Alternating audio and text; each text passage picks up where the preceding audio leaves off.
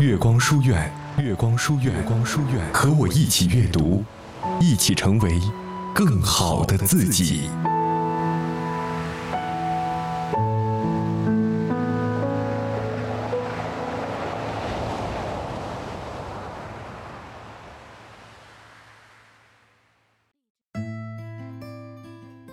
愿我走过的苦难，你不必经历；愿我已有的幸福，你正在触及。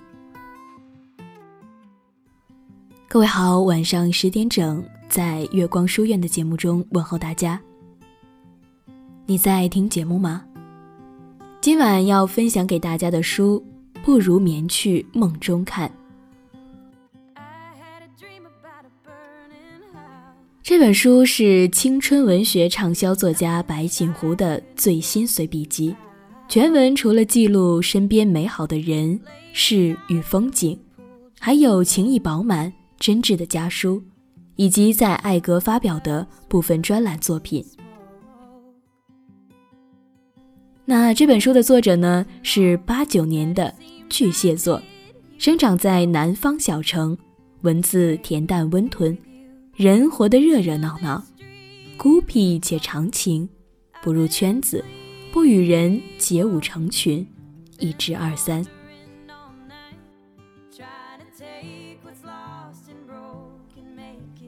那希望这本书可以陪伴在你身边，当你孤独、艰难、悲伤的时候，翻开它，能够拥有略微的感同身受，获得少许慰藉和安宁。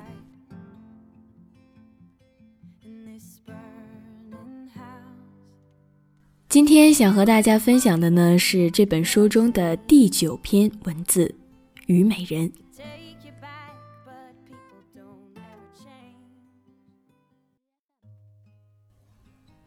秦汉年间最动人的故事，应该是《霸王别姬》。最初迷恋上虞姬，是因为一个男人——张国荣。那个死后在遗书中写道：“我一生没做坏事。”为何这样？如此我心疼的男人，他饰演了程蝶衣后，我总认为虞姬就是那样的。在《霸王别姬》里，在戏台上，在橘红色的衣袖且歌且舞，一悲一泣。在电影里，虞姬哀怨的喊道。说好了一辈子的，一辈子就是一辈子，差一年、一月、一天，甚至一个时辰，都不是一辈子。是的，虞姬用一生寻了一个男人，她是美貌与才情兼并的女子，出生在江南婉约的绍兴美女山脚下。她是西楚霸王项羽的宠姬，一生追随项羽出征战场。虽他不动一兵一卒，一挥一剑，但在我看来，她亦是勇敢的女子，红颜一笑，倾倒众生。但是此等红颜，愿让自己的倾城容貌在沙地里任球刃冲刷。不是躲在庭院深深凭栏独望，等候王者归来。对男人而言，江山美人孰轻孰重，我想并不是容易选择的。尤其是你真正面临那种抉择的时候，会发现这是一件多么困难的多选题。但是，倘若这个美人愿意陪你一同打拼江山，该是多幸福！江山美人独拥在怀，所以即使项羽输了，我依旧觉得他比刘邦更幸福。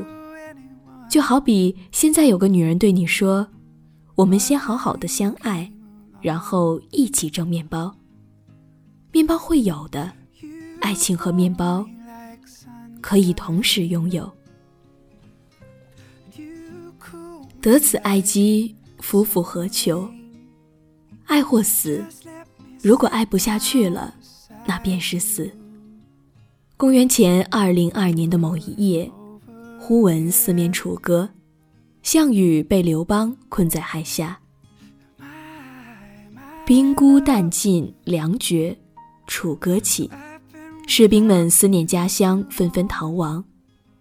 项羽知道自己的结束来了，大势已去，他并不留恋自己的江山失去，而是惦念虞姬。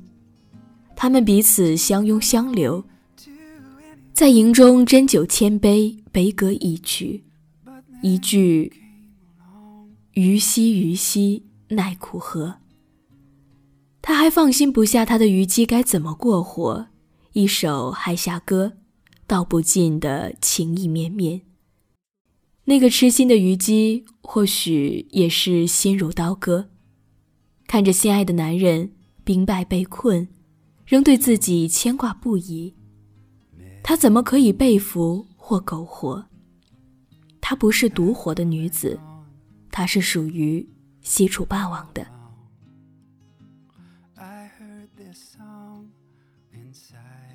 他凄然的和歌起舞，唱出一曲《河海下歌》。汉兵已掠地，四方楚歌声。大王意气尽，贱妾。何了生？好一句“大王意气尽，贱妾何了生”。这一曲绝命的悲歌吟唱完，虞姬拔剑自刎，是那么的悲壮。我一直想，虞姬定是死在项羽的怀里的，他一定是幸福的死去的。他钟爱追随一生的男人，给了他。足以用一生来殉的勇气。西楚霸王那时一定是仰天长吼的悲怆。是的，我堂堂楚霸王，竟然连自己的爱姬都保护不了，八千士兵都弃我而去，只有虞姬大义凛然。这个百媚生的弱女子，在切歌切舞中用死来证明对我的深情。八千子弟同归汉，不负君恩是受邀。这个受邀的女子便是虞姬。项羽忍痛草草地掩埋了虞姬，在乌江，因觉得无颜见江东父老，也挥剑自刎。而虞姬，看似娇弱，大难来临，并不是各自飞，而是毅然选择死亡来捍卫自己的爱情，自刎。是一种很残忍的死法，就像飞蛾扑火般壮烈。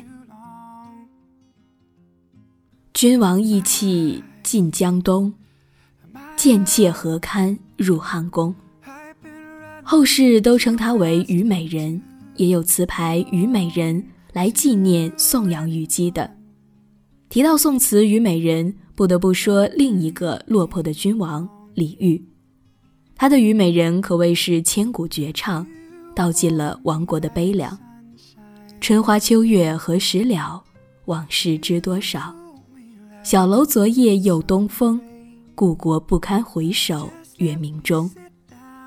雕栏玉砌应犹在，只是朱颜改。问君能有几多愁？恰似一江春水向东流。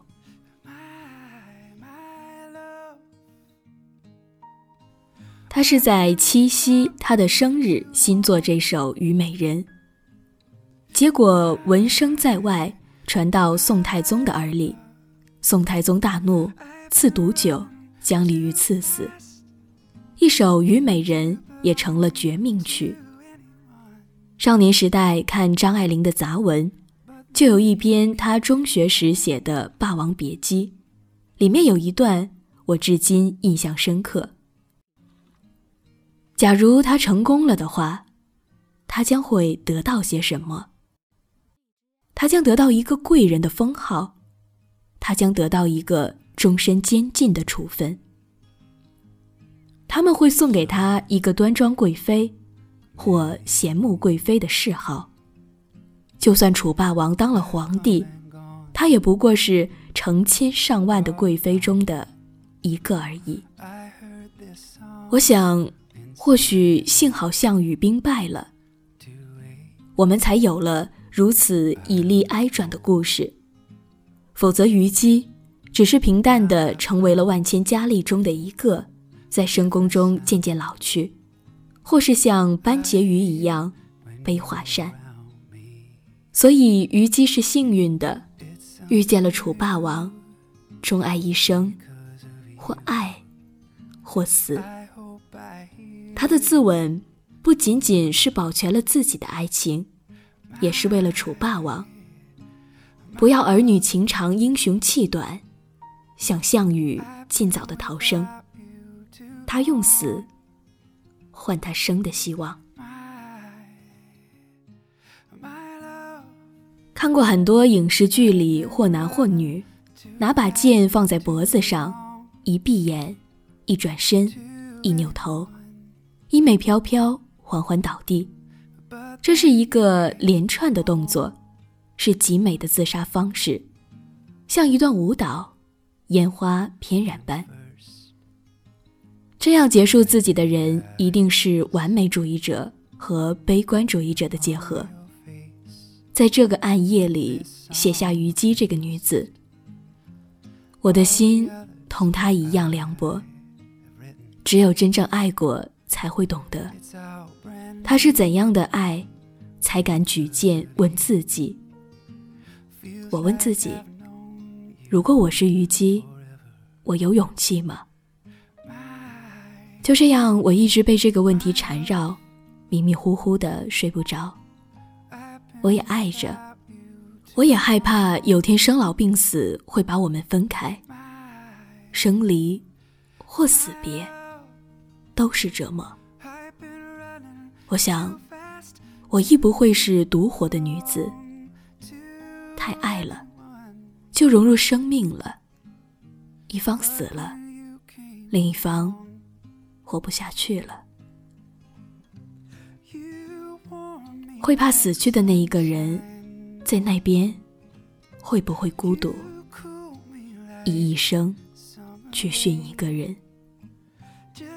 但是殉情，怕的不是怕死，而是贪生。我不知道在这里说殉情是否太古老了，是否有点荒唐了。我迷恋这两个字眼，就像私奔一样，那么的像一场花市里的传说。我问身边干净温暖的男子：“我死了，你怎么办？”他说：“我陪你，哪儿我都陪你。”我不去怀疑，我宁愿相信这是真的，相信更容易幸福。很多话，我们只要听着记着，但是没有必要去验证。看胭脂扣，袁永定与楚楚在街头走着。袁永定问楚楚：“你会像如花那样为我死吗？”楚楚断定地说：“不会。”接着，他问袁永定：“你会像十二少那样跟着如花死吗？”袁永定的回答也很果断。他说：“不会，因为他太强烈，我受不了。”他们听着彼此的回答，都哭了。这个时候才懂得，如花是怎样的爱。也懂得虞姬是怎样的爱。